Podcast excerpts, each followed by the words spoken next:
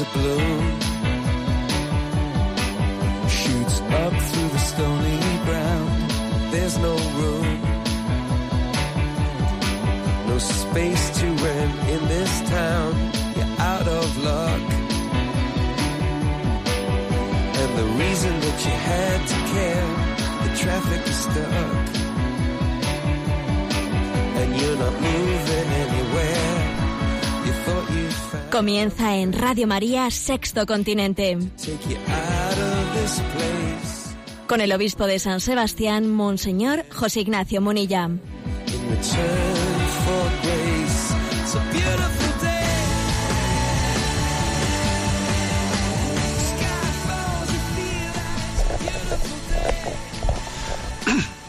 Un cordial saludo a todos los oyentes de Radio María. Un día más, con la gracia del Señor, nos disponemos a realizar este programa llamado Sexto Continente, que lunes y viernes realizamos en directo en Radio María España de 8 a 9 de la mañana, una hora antes en, el horario en el horario de las Islas Canarias. Hoy es 11 de agosto. La Iglesia celebra a Santa Clara de Asís y sé que hay mucha- muchos oyentes de la familia, de esa familia franciscana, hijas de Santa Clara, que escuchan este programa, que nos sentimos muy honrados de tenerles entre nuestros oyentes, que para nosotros son unos oyentes privilegiados y a las cuales queremos especialmente, por las cuales queremos pedir en el día de hoy y en su honor, en su, en su memoria, eh, queremos comenzar con la siguiente oración. Santas mujeres franciscanas en esta memoria de Santa Clara. Dichosa tú, que te llamas hermana de Jesucristo y que nutres con su sangre tu amor al Padre Divino y amas con él como a hermanos a todos los redimidos. Dichosa tú, que te llamas esposa de Jesucristo, desposada por el Padre en el amor del Espíritu, que compartes sus afanes y sus bienes infinitos. Dichosa tú, que te llamas, sí, Madre de Jesucristo, pues en la fe lo concibes y lo das a luz en hijos de tu amor a los demás y tu amor contemplativo. Dichosa hermana y esposa y madre de Jesucristo, pues te llamas lo que eres, como él mismo lo ha dicho, y en él reinas y gozas por los siglos de los siglos. Amén. Se lo decimos a Santa Clara de Asís y se lo decimos a todas sus hijas. En este día especial del 11 de agosto, en el que nos encomendamos a tantas almas contemplativas de esa rama eh, de San Francisco. Bien, Sexto Continente es un programa que tiene también una interacción con vosotros a través de una, de una página web multimedia que es enticonfio.org, en la que podréis encontrar los programas anteriores, en la que podréis también encontrar pues los programas que un día hicimos del catecismo de la Iglesia Católica, en el que desde la que tendréis acceso a las redes sociales de Twitter, Facebook, Instagram, en la que podéis tener acceso al canal de YouTube, de iVox, etcétera, etcétera. Hay especialmente un correo electrónico llamado eh, Sexto Continente, sextocontinente arroba radiomaria.es, al que podéis hacer llegar vuestras preguntas. Y hoy vamos a dedicar un tiempo pues, especial a, a la respuesta de las preguntas que tenemos pendientes. Pero antes de entrar en ello, quisiera hacer un anuncio, una llamada. A unos dicen, se busca, pues eso, se busca piso, se busca, bueno, se busca patrono. Sí, buscamos patrono para este sexto continente. Este sexto continente que queremos evangelizar, este sexto continente que la Iglesia tiene una clara conciencia, el de las, el de las nuevas tecnologías, el de Internet, se busca patrono para evangelizar este sexto continente. ¿Cuál sería el patrono que la Iglesia podría ¿no? designar para la evangelización del sexto continente de la evangelización del mundo digital, porque es costumbre en la, en la Iglesia pues buscar un patrono, pues patrono para los periodistas, patrono para los farmacéuticos, patrono... Hay muchos patronos. ¿eh? ¿Y cuál es el patrono de Internet? ¿Y cuál, es el, cuál podría ser el patrono de las nuevas tecnologías? Bueno, pues curiosamente hay varias páginas web, sitios católicos que están hablando de ello y haciendo encuestas y abriendo pues una especie de pequeño debate sobre cuál podría ser, ¿no? de, la, de la amplísima tradición católica, cuál podría ser el santo o la vocación, etcétera, más adecuada para para poderse ¿eh? para poder ser también calificada como patrono de internet. Buscamos patrono. La página Aleteya esta semana pues ha hecho referencia de cómo en varios sitios web de, de de Italia y de otros lugares se está abriendo pequeñas encuestas, ¿eh? encuestas entre, entre sus seguidores de cuál podría ser el patrono de Internet. Y así, por ejemplo, pues en Italia, los internautas italianos, muchos de ellos apuestan, están apostando por el beato Santiago Alberione, que es el fundador de la familia Paulina. ¿eh? De ahí vienen las librerías, la cadena de la librería Paulina, de las Paulinas. Eh, el beato Santiago Alberione, al que quizás en España se conoce menos, él decía, escribió en su diario que, se, eh, que el mal que se puede hacer con ciertos libros, del cual él también además, ¿no? Pues fue tuvo la experiencia del mal que recibió a través de la prensa, él lo quería compensar con el apostolado, con el apostolado a través de la, del cine, la radio, la prensa, la televisión, como los nuevos púlpitos desde los cuales difundir la buena noticia. Bueno, y el carisma de la familia Paulina ha sido ese, ¿no? El de buscar nuevos altavoces. Bueno, pues podría ser, podría ser eh, el caso de, eh, del, del Beato Alberione el adecuado para elegirle como patrono podría ser. También hay los que dicen que, el más adecuado puede ser el propio San Juan Bosco, eh, quien ya en el año 1946 fue elegido por el Papa Pío XII como patrono de los editores, porque en su apostolado con los jóvenes, pues cuidó especialmente ¿no? determinadas ediciones dirigidas a los jóvenes.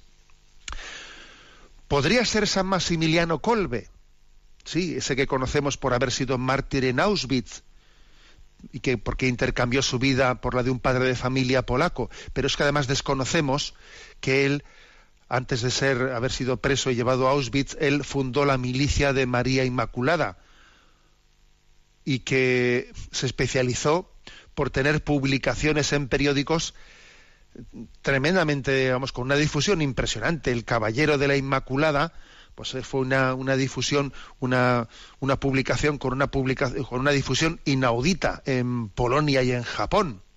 Podría ser quizás Maximiliano Colbe. Algunos apuestan por Santa Clara, sí, por la santa que hoy celebramos, 11 de agosto. ¿Por qué Santa Clara? Ella que era de familia noble y rica, conquistada por, por ese radicalismo evangélico de San Francisco, ella fundó la orden de Clarisas, ¿no? Y fijaros bien, en la víspera de Navidad se cuenta de ella, se narra que pudo contemplar en las paredes de su celda el pesebre y las ceremonias solemnes que se tuvieron en Asís en la iglesia de Santa María de los Ángeles, ¿no? A modo de, bueno, como si fuese una televisión y fue, fue por ello elegida patrona de la televisión, porque en su, en su vida ocurrió ese hecho, ese hecho milagroso, ¿no? De que en vísperas de Navidad, como, como estaba allí Francisco de Asís haciendo aquella representación del pesebre, pues ella pudo desde, desde su habitación, desde su celda, verlo en las paredes, cual si de una retransmisión televisiva se tratase, y por eso fue elegida patrona de la televisión. Bueno, hay muchas candidaturas. Yo voy a proponer la mía. Yo creo que podría ser un maravilloso patrono para este mundo de la nueva de las nuevas tecnologías el arcángel San, Gabriel. Yo propondría al arcángel San Gabriel. porque es el comunicador y anunciador por excelencia. Fue él el que transmitió al profeta Daniel la noticia de que vendría la plena restauración, el retorno del exilio, hasta el advenimiento del Mesías. A él se le confió también la tarea de anunciar el nacimiento del precursor, Juan, hijo de Zacarías e Isabel, y sobre todo, al arcángel San Gabriel se le dio la misión más importante que jamás haya recibido una criatura, ¿no? El anuncio de la encarnación del Hijo de Dios. El arcángel San Gabriel es el del anuncio. Y por eso yo, en medio de pues ese hermoso debate, ¿no? que está abierto así en las redes, pues yo apostaría por San Gabriel Arcángel. Tenéis en la página de Aletella, en otros distintos lugares hay distintas encuestas sobre cuál podría ser el patrono de Internet. Se busca patrono, aunque la paternidad de Dios está ya muy, muy presente en, en todas y cada una de las acciones de evangelización que se llevan a cabo en el sexto continente digital. Bueno, hoy día Santa Clara. Vamos a comenzar escuchando esta canción, Dama, Dama Pobre, de Gesed.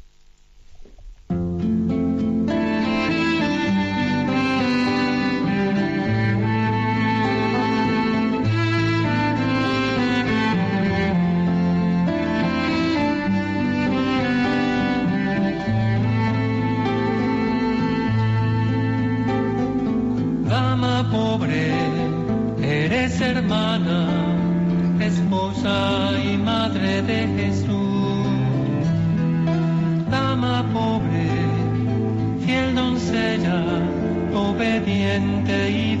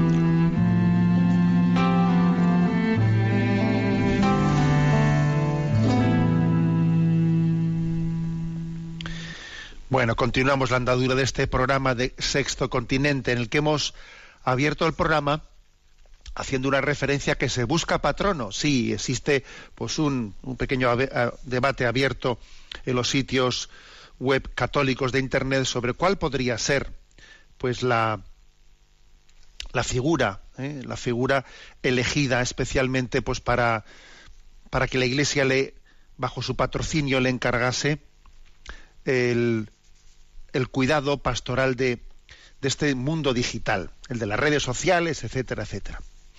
Bien, vamos adelante con este programa. Tenemos un correo electrónico sextocontinente arroba desde el que poder hacer al que poder hacer llegar vuestras consultas. A Yolanda, que la tenemos en la emisora, le vamos a pedir que, que nos vaya presentando las preguntas que han ido llegando pues esta semana a ese correo electrónico. Buenos días, Muy buenos días. adelante. Juan desde Madrid nos plantea la siguiente cuestión de actualidad. Estimado señor, soy Juan eh, de Madrid. Muchas gracias por el esfuerzo que hace con el programa. Yo lo escucho en el coche con iVox y me hace mucho bien. Le quiero plantear una cuestión. En la prensa estos días ha salido la noticia del descubrimiento científico del año, la posibilidad de eliminar una deformación hereditaria, la miocardiopatía hipertrófica, mediante un cortapega en los genes. Tengo dudas al respecto. En primer lugar, intuyo que para hacer la investigación se habrán cometido demasiados abusos sobre embriones, pero mi duda es si se podría utilizar este método para prevenir enfermedades. Si el embrión ya está formado, sería como aplicar una vacuna sobre el mismo. Seguro que usted sabe mucho más y puede dar luz sobre este tema. Muchas gracias. Bueno, ciertamente este, este ha sido uno de los temas así un poco de actualidad en estos días de, del mes de agosto, de verano, en el que nos encontramos. Y un servidor también envié, envié a las redes sociales pues una un mensaje de esos de así un poco reflexivo, etcétera, que ha suscitado sus, eh, su polémica. ¿eh? El mensaje que yo he enviado ha sido muy sencillo. El fin no justifica los medios. Entonces, bueno, pues aparte de, ser acompañado este mensaje tan básico, ¿no? De, sobre los principios mm, ético y morales, el fin no justifica los medios, iba acompañado de la noticia, esa noticia en la que dice, pues, cómo se ha hecho, pues, esta especie de descubrimiento científico para intentar un método supuesto para de manipulación genética para evitar, ¿no? Eh, una enfermedad hereditaria y también lo acompañé eh, pues de pues, digamos de una viñeta de humor gráfico en la que se ve a dos angelitos en el cielo uno así de edad adulta y otro bebé dos angelitos en el cielo que están desde la nube mirando la tierra y uno le dice el, el- el angelito anciano le dice al bebé yo me morí esperando una curación con las investigaciones de embriones y tú y le dice el angelito bebé yo era el embrión. ¿Eh? Bueno, con ese punto de humor y acompañado del mensaje, eh, el fin no justifica los medios, mm, lo que vine a decir es, a ver, este tipo de manipulaciones genéticas que lo que hacen es, de alguna manera, extraer embriones, producir embriones, producir embriones con cual si fuesen un material biológico, ¿no? Para experimentar con ellos obviamente desde el punto de vista moral es una barbaridad. Un embrión no es un material genético, no es un material biológico para experimentar con él. Como si se dijese, oye, voy a extraer una, una grasa, voy a extraer la sangre o voy a extraer una piel. No, a ver, un embrión es un ser vivo humano. ¿eh? es una, es una persona humana, ¿eh? con lo cual un embrión humano eh, no puede ser objeto, sino sujeto. ¿Mm? Esta es la clave. Un embrión humano es sujeto, no es objeto. Un, un embrión humano es un paciente, no es un medicamento. Esto es un principio clave, ¿no? Y básico. Claro, en teoría, en teoría lo que dice nuestro nuestro comunicante Juan de Madrid, ¿no? Imaginémonos que llegase un día en el que se pudiese hacer pues una intervención eh, en, un, en, un, embrión en el propio seno del cuerpo humano, ¿no?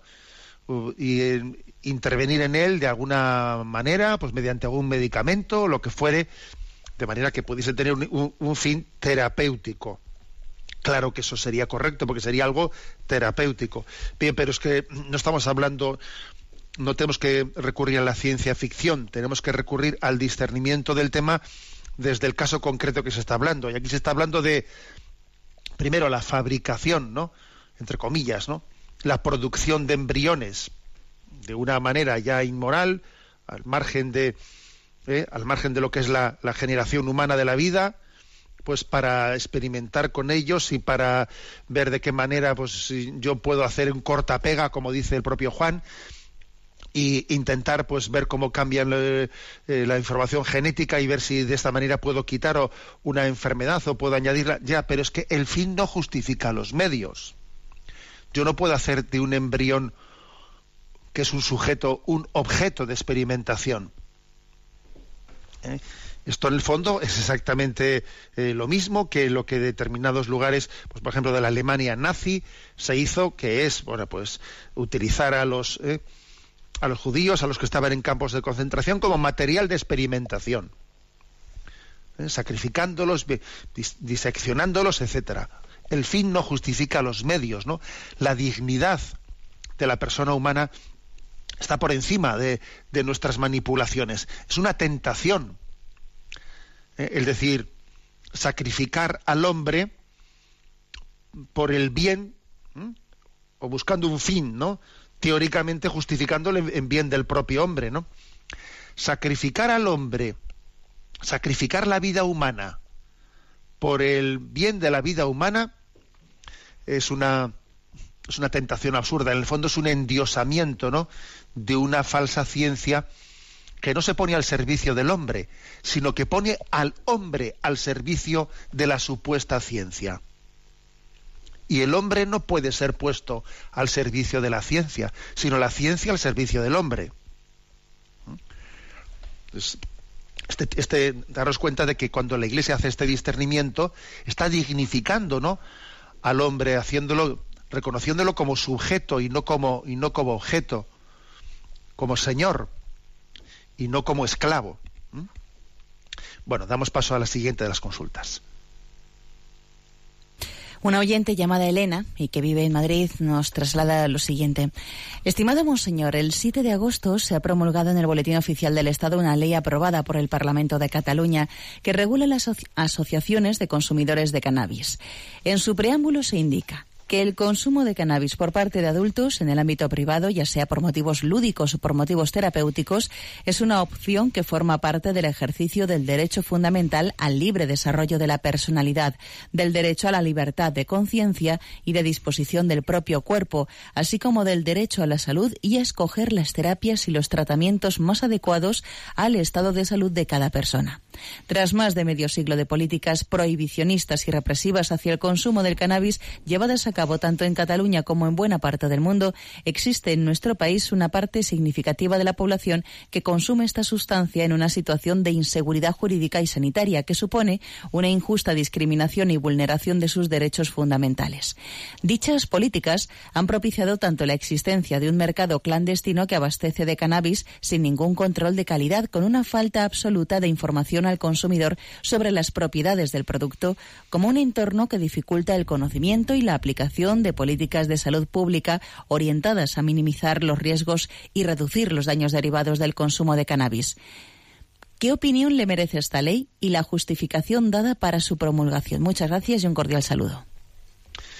Bueno, agradecemos al oyente ¿no? que nos haya puesto sobre la pista de bueno pues de esta de esta publicación en el boletín oficial del Estado, ¿no? Es tremendo que en un que en un boletín oficial en el que se supone, ¿no? Pues que tiene que haber declaraciones, pues que hay que, sean capaces, ¿no?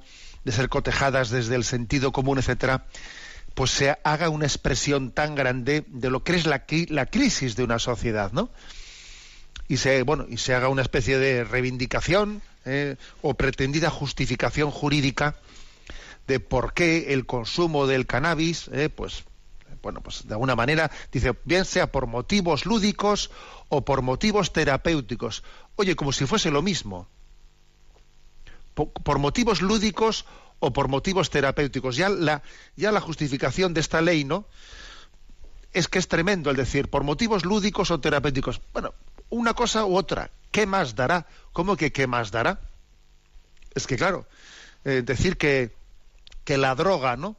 Que la droga puede utilizarse, bien sea por motivos lúdicos o terapéuticos, vamos, es que es de chiste tener que escuchar eso.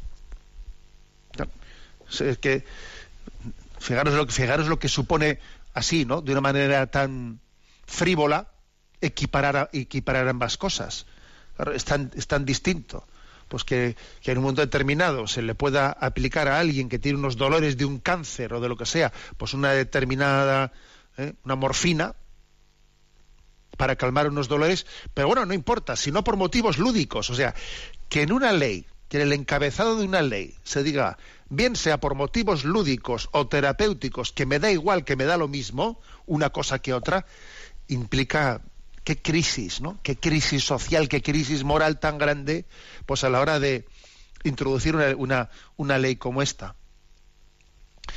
Dentro de, ese, de ese razonamiento, bueno, pues cuando dice derecho a la libertad de conciencia y a la disposición del propio cuerpo, fijaros, ¿no?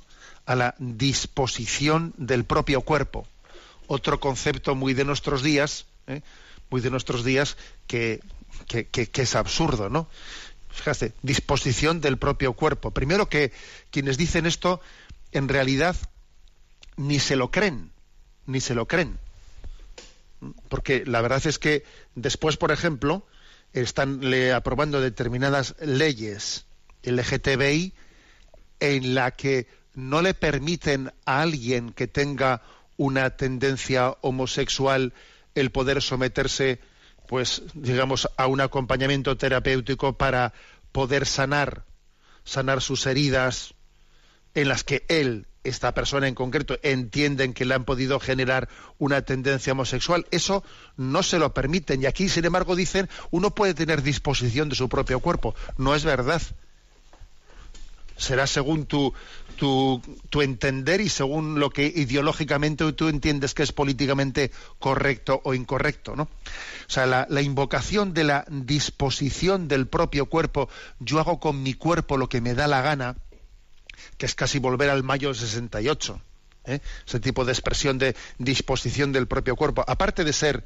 en la, en la, en la práctica falsa, también está como ignorando que nosotros no somos dueños absolutos de nuestra vida, que tenemos, una, que tenemos unos compromisos sociales, que tenemos unos deberes para con los demás. Así de claro. Es decir, nos debemos unos a otros. Eso de que yo con mi, tengo plena disposición de mi propio cuerpo, que dice esta ley, ¿no? publicada en el boletín oficial, tengo plena disposición de mi propio cuerpo, es un olvido del compromiso social que tenemos, que no somos individuos aislados, ¿no? sino que formamos una sociedad. Y yo no tengo derecho a autodestruirme. No tengo derecho a eso. ¿Cómo voy a tener derecho a autodestruirme, no? Es una concepción asocial del hombre. Bueno, luego aquí hace unas referencias a que también que son falsas, ¿no? Diciendo, pues, cómo esto, eh, el hecho de que estas drogas han estado perseguidas hasta ahora, pues eso ha creado inseguridad, clandestinidad. Mire, usted va a legalizar, va a legalizar la marihuana y no sé cuántas drogas más, y le aseguro, lo dice la experiencia, de que el tráfico, eh, el tráfico ilegal va a continuar, eh, al igual que también está legalizado el tabaco, y no por eso deja de haber contrabando de tabaco ilegal porque siempre estará el otro que, se, que será que se introducirá más barato, o sea, que una cosa no va a quitar la otra, ¿eh? En absoluto, una cosa no va a quitar la otra. ¿Mm? Legalizar una droga está absolutamente demostrado que, que, lo que hace es pues, tener dos, dos cauces. Ahora, si lo que quiere usted es recaudar impuestos, dígalo, porque me da la impresión de que al final es lo que se quiere pero eso de inseguridad eh, jurídica y no sé cuántos, la, experiencia nos dice que, que cuando se legaliza una droga existen dos mercados, el legal y el ilegal. ¿eh? Bueno, pero vamos, agradecemos a la, la, oyente que nos haya traído pues para nuestra reflexión esta publicación en el boletín oficial del 7 de agosto, que hay muchas cosas que pasan en el mes de agosto y son tremendas y pasan absolutamente casi no de, desapercibidas. ¿eh? Aquí en San Sebastián alguien me decía, me decía que existe, no sé si me dijeron que existían 18 o más, no, no estoy seguro, clubs de, de, consumo de cannabis, ¿no? Y, y, y, es tremendo. La verdad es que no nos damos cuenta que, que se asuma, ¿no? Eh, la utilización de la droga de una manera tan, digamos, reconocida socialmente, lo que eso supone, ¿no? Supone el que busquemos una sociedad en la que, bueno, pues eso, ¿no? Eh, no nos demos cuenta de que tenemos un, un compromiso social unos con otros y uno necesita estar bien, estar él bien, en plenitud de capacidades para poder servir a los demás, ¿no? Si uno no se quiere a sí mismo, ¿cómo vamos a querer a los demás? Si uno se destruye, se hace daño a sí mismo, ¿qué podemos, ¿cómo podemos construir el bien común? Jesús nos dijo, amarás al prójimo como a ti mismo. Si resulta que en vez de amarnos a nosotros mismos nos vamos destruyendo, pues qué futuro no cabe, cabe esperar de ello. Bueno, adelante con el siguiente, la siguiente consulta. Un oyente nos plantea, mmm, si la Virgen María ascendió a los cielos en cuerpo y alma, y el cielo no es un sitio físico, sino un estado del alma, ¿cómo puede estar un cuerpo en algo que no es espacial, sino un estado? Bueno, celebramos esta, yo he elegido, he escogido también esta pregunta ante las que han llegado de los oyentes, también pensando en la celebración del 15 de agosto, que tenemos así muy inminente. Eh, en, ese día celebramos que María fue asunta a los cielos en cuerpo y alma, o sea, en alma y en cuerpo, también en cuerpo. ¿eh? como estarán al final de los tiempos, pues que, se, que tendrá lugar, ahora los santos están en el cielo en alma, pero al final de los tiempos, en la resurrección final, cuando resuciten nuestros cuerpos, se unirán a, las almas de todos glorificados y estarán en el cielo en cuerpo y alma, cosa que la Virgen María pues, tiene el privilegio ya de, haber vivido desde el mismo momento de su marcha de esta vida, de esa glorificación no solo en, en alma, sino en, en, alma y en cuerpo. Bueno, entonces el oyente hace esta pregunta, ¿no? Dice, vamos a ver, si se dice que, si se dice que el cielo no es tanto un sitio, un sitio, ¿eh? sino un estado del alma, eh, cómo puede estar un cuerpo eh, en un sitio, en, un lugar que no, o sea, en un cielo que no es espacial, sino que es un estado. Bueno, vamos a ver. Fue Juan Pablo II el que en una ocasión, en una catequesis de los miércoles, hizo una referencia al hecho de que eh, pues el infierno no es tanto un sitio, sino un estado. ¿eh? O sea, y, lo mismo podemos decir también del cielo. Y se montó una cierta polémica, porque a uno dijo, anda, el Papa parece que sí ha dicho que el infierno no es un sitio, entonces parece que ha negado la existencia del infierno. A ver, no digamos cosas absurdas. Lo que pasa es que cuando el Papa dijo eso de que el infierno no es tanto un sitio, sino un estado, o el cielo no es tanto un sitio, sino un estado, a ver, con ello lo que, lo que, lo que estaba queriendo subrayar es que nosotros hablamos aquí en esta vida, eh, inevitablemente, en categorías espaciotemporales. ¿eh? Yo ocupo un sitio determinado eh, y, estoy en un tiempo determinado. Entonces, eh, por ejemplo, ¿cuánto espacio ocupa Dios? ¿Cuánto espacio ocupa Dios? ¿Cuántos metros cuadrados? ¿Cuántos kilómetros cuadrados? A ver, Dios está fuera de las categorías espaciales.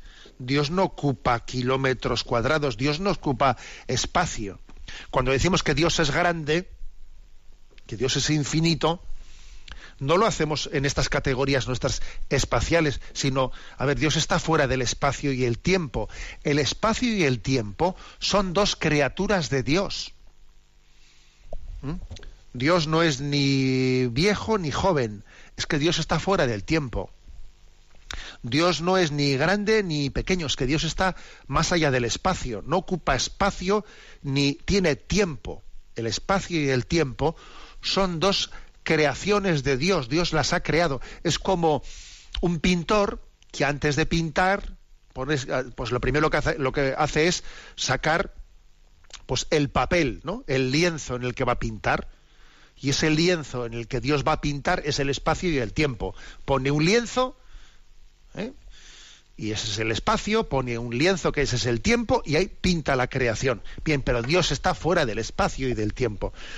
Bueno, entonces, en ese sentido, ¿eh? en ese sentido, es en el que nosotros decimos que, que no pensemos que, que el cielo es un espacio, como, como aquel primer astronauta ruso que fue al espacio y luego cuando volvió le entrevistaron y tal y él dijo, he estado en el espacio y no he visto la puerta del cielo, no es verdad que exista el cielo. Bueno, porque se pensaba él? Que iba a haber allí, ¿eh? pues el típico portero abriendo una puerta con un florero allí, o sea, una cosa absurda, ¿no? Materialista de lo que es el cielo. En resumen, ¿eh? decir que, por lo tanto, un cuerpo glorioso, un cuerpo glorioso, cuando es glorificado, como el de la Virgen María, como, eh, como será el nuestro, ¿no? En la resurrección final, un cuerpo glorioso, entra en otra categoría, entra en esa categoría de eternidad que supera el espacio nuestro. Y esto también explica por qué los evangelios, el cuerpo glorioso de Jesucristo aparecía y desaparecía. O estaban los apóstoles reunidos en una sala, entonces de repente Jesús resucitado se pone en medio de ellos, anda, si no ha pasado por la puerta, anda, si ha traspasado la pared. Es que estamos hablando de que es un cuerpo glorioso, que no ocupa espacio, que está en otra dimensión superior creo que esta es la respuesta eh, adecuada a esta pregunta de, eh, de, este, de este oyente. Bueno, como estamos en este día de Santa Clara, voy a poner esta otra canción de Gabaraín, Hermana Clara.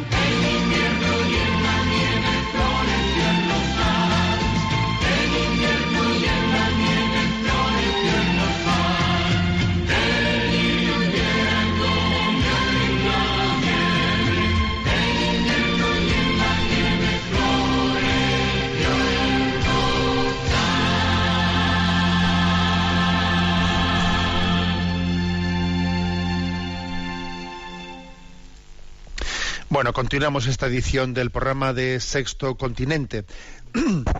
y quiero hacer un matiz, porque aquí los, precisamente como estamos en esta evangelización del Sexto Continente, según hablo con vosotros, alguno, alguno de los oyentes me está diciendo así por a través de las redes, bueno, pero es que no, no declaro, no está declarado San Isidro, perdón, San Isidoro de Sevilla, patrono de Internet, no le declaró San Juan Pablo II, patrono de Internet a San Isidoro de Sevilla. Y bueno, según, eh, según me lo decían, estaba también mirando por el ojito izquierdo y es cierto, es cierto que no sé si esa declaración es oficial o no lo es, pero sí que hubo una referencia de San Juan Pablo II a San Isidoro de Internet, a San, Isidoro de Sevilla como posible eh, patrono de Internet, por el hecho de que él en el siglo VII recopiló, hizo como la primera base de datos, ¿eh? y recopiló todo el saber de su tiempo ordinándolo de una forma racional, ¿eh? y de ahí que también sea, ¿no? haya, haya sido invocado como patrono de Internet. Pero lo cierto es que no sé, no, lo tengo muy seguro, tendré que, cotejarlo. Lo, cierto es que todos estos sitios como Aletella, etcétera, hacen ese concurso de buscando un patrono de internet con lo cual entiendo que esa invocación a San Isidoro, pues desde Juan Pablo II no sería definitiva, sino que sería más bien una propuesta. No lo sé, tendré que, ¿eh? habrá que investigarlo. Voy a hacer en cualquier caso esta oración que es una propuesta también ¿no? de estos sitios web de oración antes de conectarse a Internet para hacer un buen, un buen uso. Y precisamente aquí se recurre a la intercesión de San Isidoro. Dice, Dios Todopoderoso y Omnipotente, que nos has creado a tu imagen y semejanza, y que nos has hecho buscar todo lo que es bueno, verdadero y bello, sobre todo en la persona divina de tu Hijo unigénito, nuestro Señor Jesucristo. Permítenos que a través de la intercesión de San Isidoro, obispo y doctor, durante nuestras sesiones en Internet, dirijamos nuestras manos y nuestros ojos solo a lo que a ti te agrada y tratemos con capacidad y paciencia a todas las almas que encontremos por Jesucristo nuestro Señor. Una preciosa oración ¿eh? hecha antes de conectarse a Internet, que la, buscaréis fácilmente, que quiera buscarla por las redes, oración antes de conectarse a Internet. Bueno, pero seguimos en esta edición de este programa de hoy, que lo hacemos el día 11 de agosto, el día de Santa Clara, atendiendo las preguntas que nos habéis enviado al correo sextocontinente arroba es. ¿eh? Y a Yolanda, que está en la emisora, le pedimos que nos la siga presentando. Sí, el mismo oyente de antes pues planteaba una segunda cuestión. Si para Dios no hay pasado ni futuro, sino que lo sabe todo en el presente, entonces cuando creó al hombre ya sabía que iba a pecar y a desobedecerle. Y también sabía que su propio Hijo Jesucristo tendría que sufrir para salvarnos. Entonces, ¿por qué nos creó a pesar de todo? Bueno, esta pregunta que de una manera u otra pues suele llegar con cierta frecuencia, ¿no? A ver, si Dios es omnisciente, si Dios lo sabe todo, ¿eh? si para Dios el, el, futuro, Él está fuera del tiempo, si para Dios el futuro es hoy, y si Él sabe que, que vamos, eh, que, el, que, el, ser humano iba a utilizar mal la libertad, eh, ¿por qué lo creó? Y si incluso sabe que la redención del mundo le iba a costarla hasta el, sacrificio de la cruz de Jesucristo, porque hizo al hombre, ¿no? A ver, la verdad es que estamos adentrándonos en misterios que nos superan completamente y tenemos que ser muy humildes a la hora de hablar de cosas que nos, que nos superan, ¿no? Pero, a ver, yo en alguna ocasión eh, que ha salido este, este tema, yo me he atrevido a decir que Dios conoce todo, y conoce también lo bueno, no solamente conoce, es decir, nosotros vamos a decir, si Dios conoce todo lo malo que va a ocurrir, ojo, y también todo lo bueno que va a ocurrir.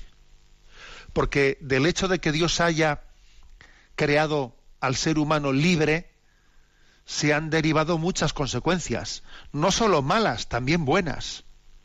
O sea, el hombre ha podido eh, crear un campo de concentración pero también ha podido hacer el acto de amor de San Maximiliano María Colbe de entregar su vida a cambio de otro en ese cambio de concentración. Eh, de la libertad vino del ejercicio, del uso de la libertad, vino Hitler, ¿no? Pero del uso de la libertad también ha venido la Madre Teresa de Calcuta. Entonces, ¿y si son mucho más los bienes que se derivan de haber creado al hombre libre que los males? ¿Y si las consecuencias positivas de la libertad son muy superiores a las consecuencias negativas de la libertad? Ya sabemos que el mal es mucho más escandaloso. El mal es mucho más llamativo, no deja mucha más huella, llena más páginas en los periódicos. Un, periódico de crónica blanca, vamos, se hunde, no vende periódicos. Eso es así. ¿eh? Aquí donde no hay morbo, no, no hay noticia. Pero hay mucho más bien que mal hay mucho más bien que mal. Yo estoy convencido que también esta es la explicación de por qué Dios, sabiendo eh, cómo iba a ser la utilización de la libertad, decidió crear al ser humano libre. Y van a ser muchas más las consecuencias que se iban a derivar de glorificación de Dios y, de, y del bien común, ¿no? Que, que, lo malo. Y también esto es una, una visión positiva de la historia. Seguro que en tu vida hay mucho más bien que mal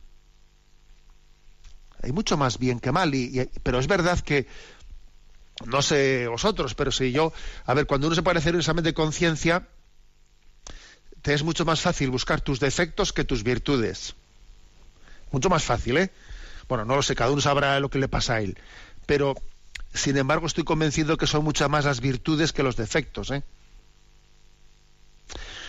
Por eso, en, en el fondo, esta respuesta que estoy dando creo que es una, que es una, una respuesta de positiva. O sea, Dios también confía en el hombre, se arriesga a confiar en la libertad, ¿eh? sabiendo que, que, que, va a hacerle al hombre también, haciéndole a su imagen y semejanza, se van a derivar de ello pues, muchos bienes ¿no? y una gran glorificación de Dios.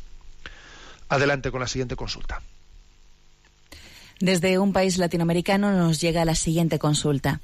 Tengo un dilema interior y creo que igual me puede ayudar. Verá, estoy en una parroquia donde tengo a mi director espiritual. Allí hay diferentes grupos de renovación carismática, de cursillos de cristiandad, etcétera. Un día una laica me comentó que tenía el don de leer almas y hasta aquí bien. Luego me comentó que veía los pecados de los demás y ya empecé a sentir un rechazo.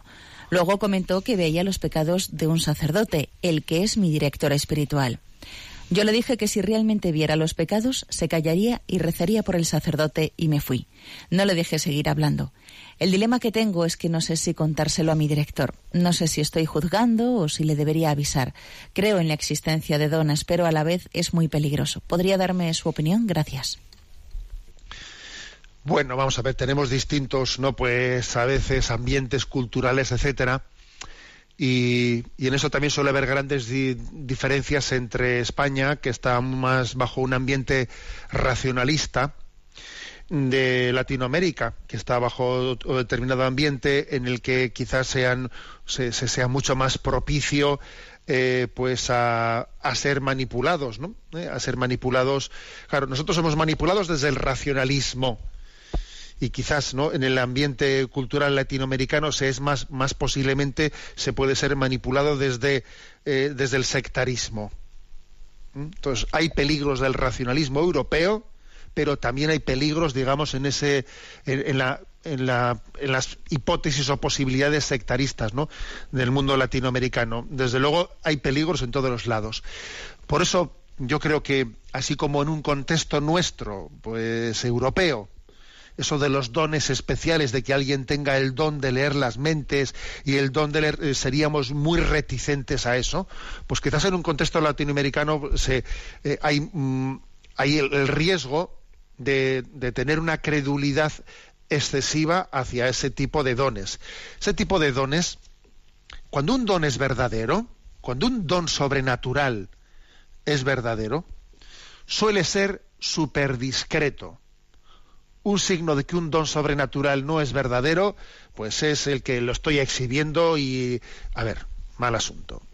Yo es que tengo un don de leer el interior de las almas y te lo digo a ti, ¿no? Para que sepas que yo lo tengo. Mira, eh, no me lo creo. explico, no me lo creo. A mí, ¿por qué me lo dices? Ya solamente el hecho de que me estés a mí contando esa historia ya me suena ya que te estás exhibiendo. Los dones sobrenaturales eh, no se exhiben. ¿eh? Y además los, dones naturales son, sobrenaturales son siempre puestos bajo el discernimiento de la Iglesia y para la edificación del cuerpo místico que es Cristo el cuerpo místico que es que es la iglesia, ¿no? El cuerpo místico de Cristo. O sea, son discernidos por la iglesia y puestos al servicio de la iglesia. Por eso mi, mi consejo es que, que fuese muy prudente y que tomase distancia de eso. Y eh, se lo contaría a este director espiritual pues a ver no no en plan de chivateo ni nada por el estilo pues, pero yo sí que creo que, conviene a un director espiritual pues decirle mire esta persona pues está contando estas cosas para, para que ese director espiritual pueda ver de qué manera le ayuda. No se trata de chivateo pero yo sí que creo que tenemos que ayudarnos unos a otros no y la corrección fraterna también es importante y a veces pues la manera de poderle corregir a alguien también es ayudarle a su director espiritual para que pueda darle la información necesaria para que pueda corregirle adecuadamente ¿eh? Pero vamos, mi consejo, poner un poco de distancia, ¿no? Frente a la credulidad de supuestos dones así eh, extraordinarios que son cacareados de esa, de esa manera. ¿eh? Vamos a dar paso a una, última consulta. Adelante. Bruno desde Milán nos plantea, mi pregunta hoy es sobre el programa del viernes 28 de julio en el que se trató sobre el tema de Charlie Gard. Usted hace una pregunta sobre quién es el Estado para arrogarse la decisión sobre la vida o la muerte de un ser humano en base a su cálculo de viabilidad o no de la vida humana por encima de la voluntad de los padres. Ante esto, mi pregunta es, aun si los padres pidieran la eutanasia y el Estado les avalara, ¿no sería igualmente un grave pecado contra el quinto mandamiento? A ver, entiendo esa pregunta, pero hay dos cuestiones distintas, ¿no? A ver, en el, caso de ese niño de Charlie Gard, eh, claro, pues ha tenido un, tipo de enfermedad muy extraña, etcétera, en la que, bueno, yo soy el primero que desconozco todas las eh, complejidades que tenía esa enfermedad y desconozco si se daban o no se daban las circunstancias, porque bueno, ahí sabemos que también la, moral católica afirma que no existe el, el deber, ni siquiera el derecho, a prolongar artificialmente la vida de una manera artificial y desproporcionada, ¿no? Pues mm, mediante un sostenimiento meramente artificial de una vida cuando es desproporcionado, ¿no? O sea, es decir, la, moral católica no dice que haya que poner todos los medios técnicos para que la vida sea se prolongue indefinidamente. No dice eso. También hay que dejar morir en paz a las, a las personas cuando los medios eh, alternativos para que hacerle seguir viviendo son desproporcionados. Bueno, por eso yo desconozco si el caso de, esa, niña se estaba hablando de, a ver, este tipo de medios que la niña tiene para continuar con vida son proporcionados o son desproporcionados, desconozco ¿eh? el caso. Y por supuesto que también los padres podrían acertar en esa decisión o equivocarse pero los que con quienes tendrá que hablar los médicos para tomar una decisión sobre si es correcto, en ese caso, ¿no? o no es correcto, aplicar determinada terapia o pues para prolongar la vida de la niña, eh, esa decisión muy, muy complicada en algunos casos, como este, tendrá que ser objeto de, de discernimiento entre los médicos y los padres no entre los médicos y el Estado y, o el Tribunal de Estrasburgo, porque lo verdaderamente, digamos, no pues, pues escandaloso en este caso es que el Tribunal de Estrasburgo se ha constituido él, ¿no? En la instancia que decide cuando se le se le retiran a pues a un niño a un, a un niño pues un respirador haciendo que fallezca. Una cosa es, como dice Bruno, ojo, que también, aunque que también puede ocurrir que unos padres decidan mal decidido. Sí, sí, eso es verdad. O sea, existe una responsabilidad moral en que somos nosotros los que tenemos que decidir, pero Otra cosa es que el que tiene que decidir, al que le corresponde, ¿no? Decidir bien, decidir bien es a los padres, no al Estado de Estrasburgo por encima de la voluntad de los padres. ¿eh? En el fondo es una, lo que ha ocurrido ahí es una escenificación de cómo el Estado va ignorando a la familia, ignorando la patria potestad de la familia sobre, sobre sus hijos. ¿eh? Y los medios de comunicación se ha querido descentrar la, atención pues eh, al tema médico, al tema si era proporcional, si no era proporcional. a ver, no seamos, no, no, no, caigamos en el tan fácilmente la trampa, en el anzuelo que nos están tendiendo, porque el verdadero debate del caso Charlie Gard no era el debate de si era un caso en el que se justificaba o no se justificaba el que estuviese el niño sostenido por respirador artificial.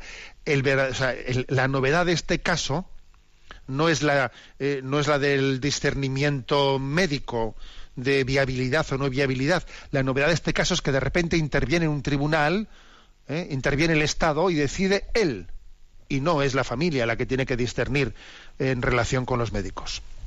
Bueno, tenemos el tiempo cumplido. Me despido con la bendición de Dios Todopoderoso, Padre, Hijo y Espíritu Santo. Alabado sea Jesucristo.